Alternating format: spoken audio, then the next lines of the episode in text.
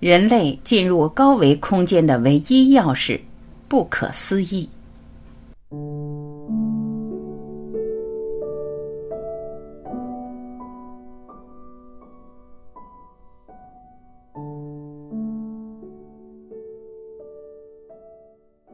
高维空间在哪里？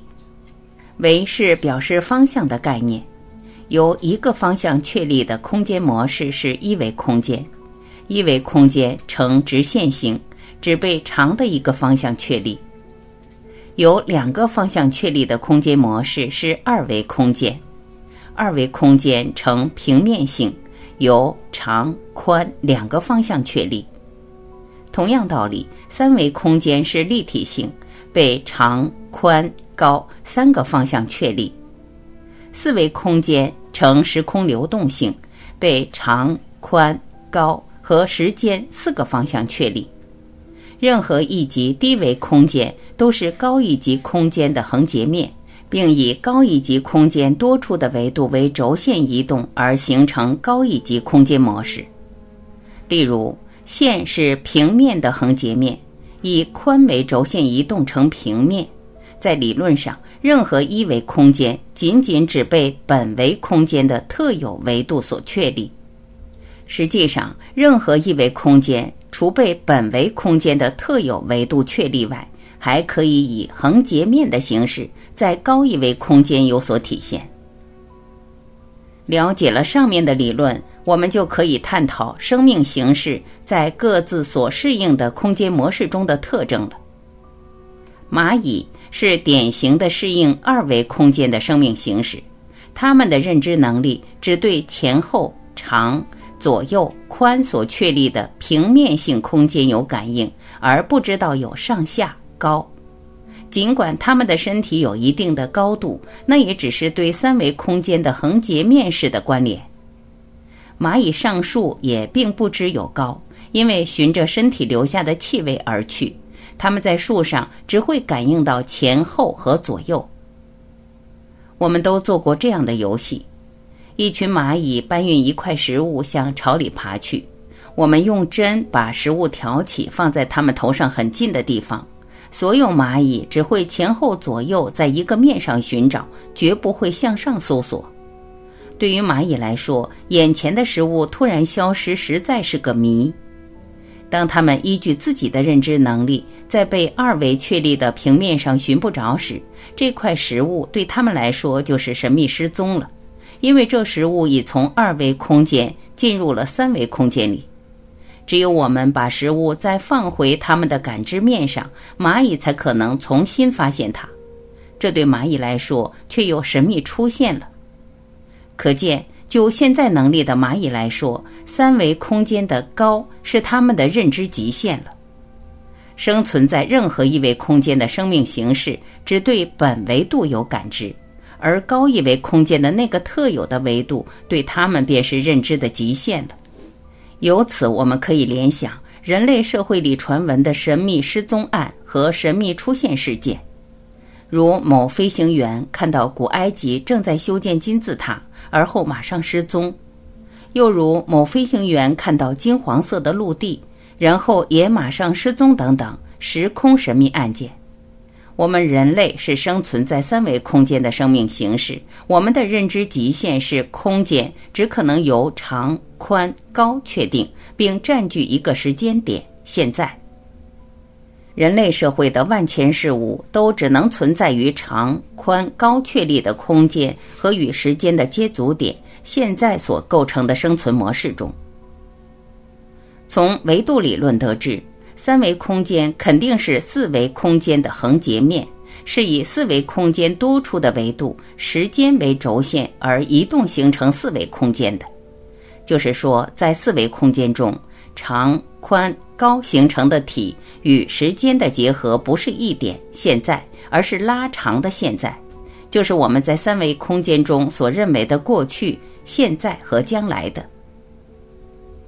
四维空间的模式就是可以自由地与时间结合，没有过去、现在和将来的概念，它打破了我们三维空间的体与时间的结合，只能局限于一点现在的认知极限。四维空间的体与时间的结合是自由的。当四维空间的体和与之结合的时间，在我们三维空间的人类认知里是将来的时间概念时，这个体在我们人类的感知中便发现不见了，因为我们看不到将来的事物。如果四维空间的体和与之结合的时间是我们人类所认为的过去的时间概念时，我们同样感知不到，因为我们也看不到过去的事物。如果我们身边的物体不知什么原因掉进了四维空间中，与我们认为的过去和将来的时间结合了，立足于现在时间点上的，我们会感到这个物体在我们眼前突然消失了。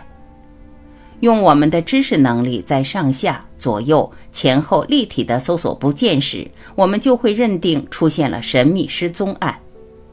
如果这一物体在四维空间又自由地和我们所认为的现在的时间结合的时候，由于物体会带来认知能力所及的时空交汇点，就像我们把食物重新放在蚂蚁能感知的地面上一样，我们又会认为物体神秘出现了。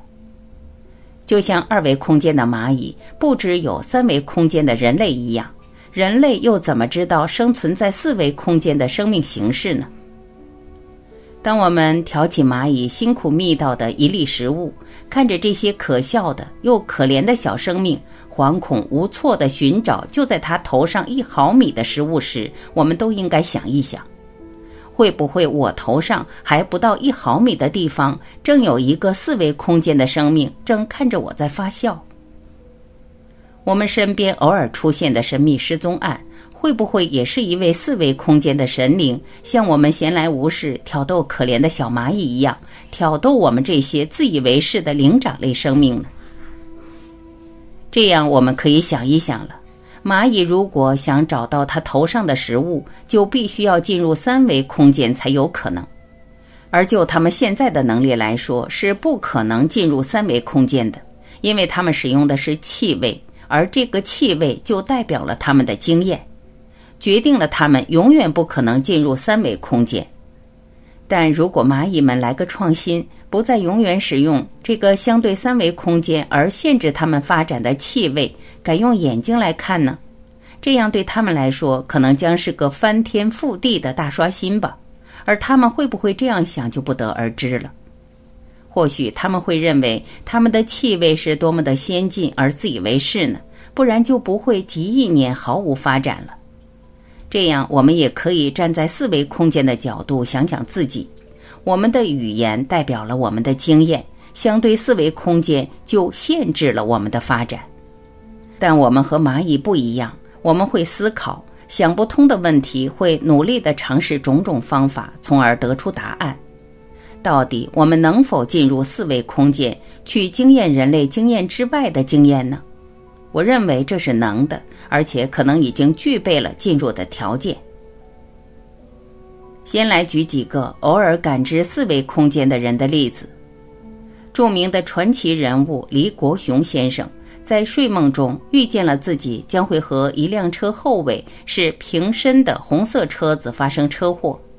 后来，就算他百般的小心驾驶，还是在高速公路上撞上了和睡梦中一模一样的车子。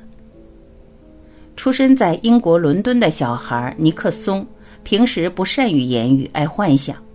突然有一天，他说：“明天有人要给他食物，他就将要饿死。”当时人们都不相信，以为他神经不正常。果不其然，第二天便饿死街头。他们都是偶尔进入了四维空间，感知了未来发生的事，但初次看来，似乎除了神奇就没有什么特别了。其实不然，他们能够进入四维空间，都是和他们的右脑有关的。神奇的右脑空间。现代生理心理学研究发现，人类神经系统一个奇怪的事实，就是大脑竟然是两个有不同功能而几乎是各自独立的部分组成，在医学上称为左半球和右半球。唯一联系着左右两半球的，只是一大束名叫胼胝体的神经纤维，就像一条道路，把两个完全文化不同的王国连接起来。左半球和右半球各自执行不同的任务。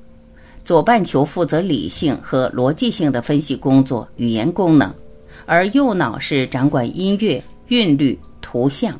换句话说，是感性的知觉和空间感。做梦及醒时的幻想、顿悟、灵感等无意识心理过程，主要是右脑的功能。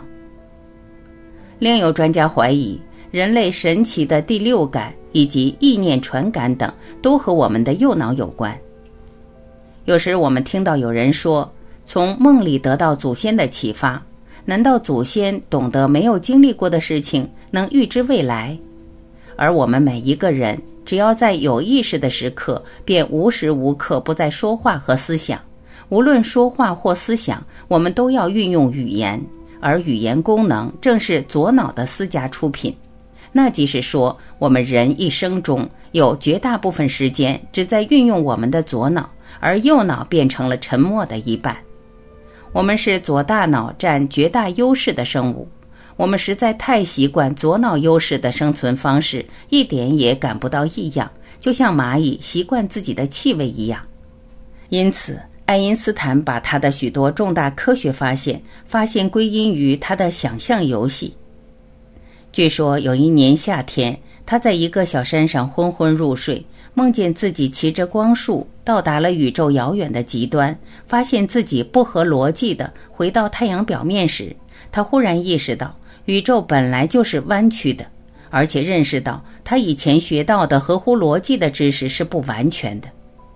爱因斯坦把这个图景转化为语言，写下的数字、公式和词句就是相对论。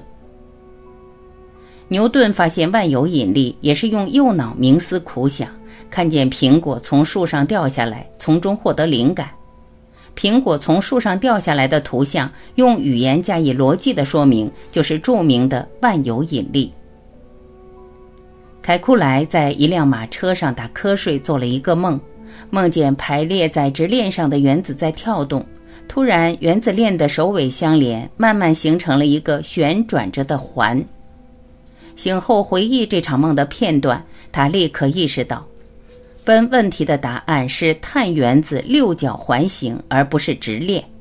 这是本质上的图形识别练习，而不是分析活动，也是通过做梦完成的最著名的创造行为的典型。可见右脑的作用还远远不止于此。另外，《北京京华报》曾报道过这样一则消息。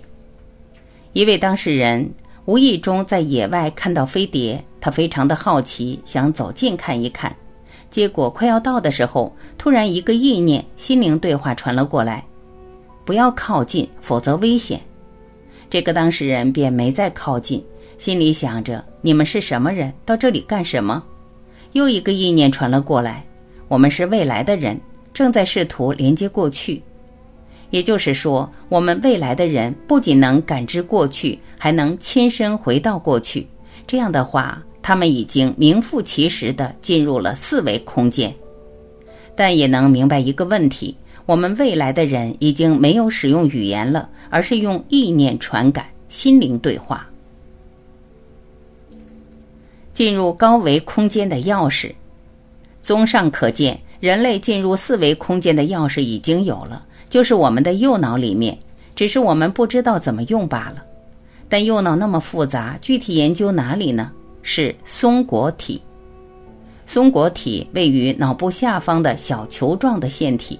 根据推测，它可能是人类从原始时代元祖那里继承下来的第三只眼的遗迹。松果体的重量约零点一至零点二克。太古时代的爬虫类在头顶上有一个孔，这就是第三只眼的位置。很久很久以前，人类也有第三只眼，这很可能是右脑。古代人过的是右脑为主的生活，后来经过不断的进化，人类变成左脑人，而右脑功能就逐渐变得次要了。现在推测，人类继续进化下去的话，将成为同时拥有古代人及现代人的能力。原本沉睡着的松果体被觉醒，曾经发挥过作用的第三只眼也能变得看得见了。松果体分泌出褪黑激素，对右脑下部与脑下垂体发生作用，调节各种性方面的功能。我们每一个人都有这种进入涅槃体验的能力，只要你愿意，只要你警觉观察，并对自己的情绪或思维做出选择。通过转移你的专注力，你就能容易的随时随地的进入你的右半球大脑做主的状态，而让左半球的功能运作仅作为被你使用的工具，永不再被它控制，因为你并不是你的思想。一位激活松果体的修行者曾这样描述自己的感觉：很快，我就为周围的巨大的能量所吸引。我再也不能界定我的身体的边界，我感到自己变得很大，很舒服，似乎我和周围的能量就是合在一起的个体。那种感觉真的很美，我就置身于一个如此美妙的世界，一切身外的烦恼皆一扫而空。我感到身体变轻了，不妨想象一下，能够摆脱一切的现世的纠缠，那是一种清净的感觉。再想象一下。自己完全摆脱了积累了几十年之久的情感的包袱，那是多么的美！那一刻，我体会到巨大的快感，简直是美不可言。我们现在终于明白了，左脑是人的本生脑，记载着人出生以来的知识，管理的是近期的和及时的信息；右脑则是人的祖先脑。储存从古至今人类进化过程中的遗传因子的全部信息，终其一生，大多数人只运用了大脑的百分之三至百分之四，其余的百分之九十七都蕴藏在右脑的潜意识之中。这是一个多么令人吃惊和遗憾的事实！人的大脑蕴藏着极大的潜能，这种潜能至今还沉睡着，所以。深入挖掘左右两半球的智能区非常重要，而大脑潜能的开发应重在右脑的开发。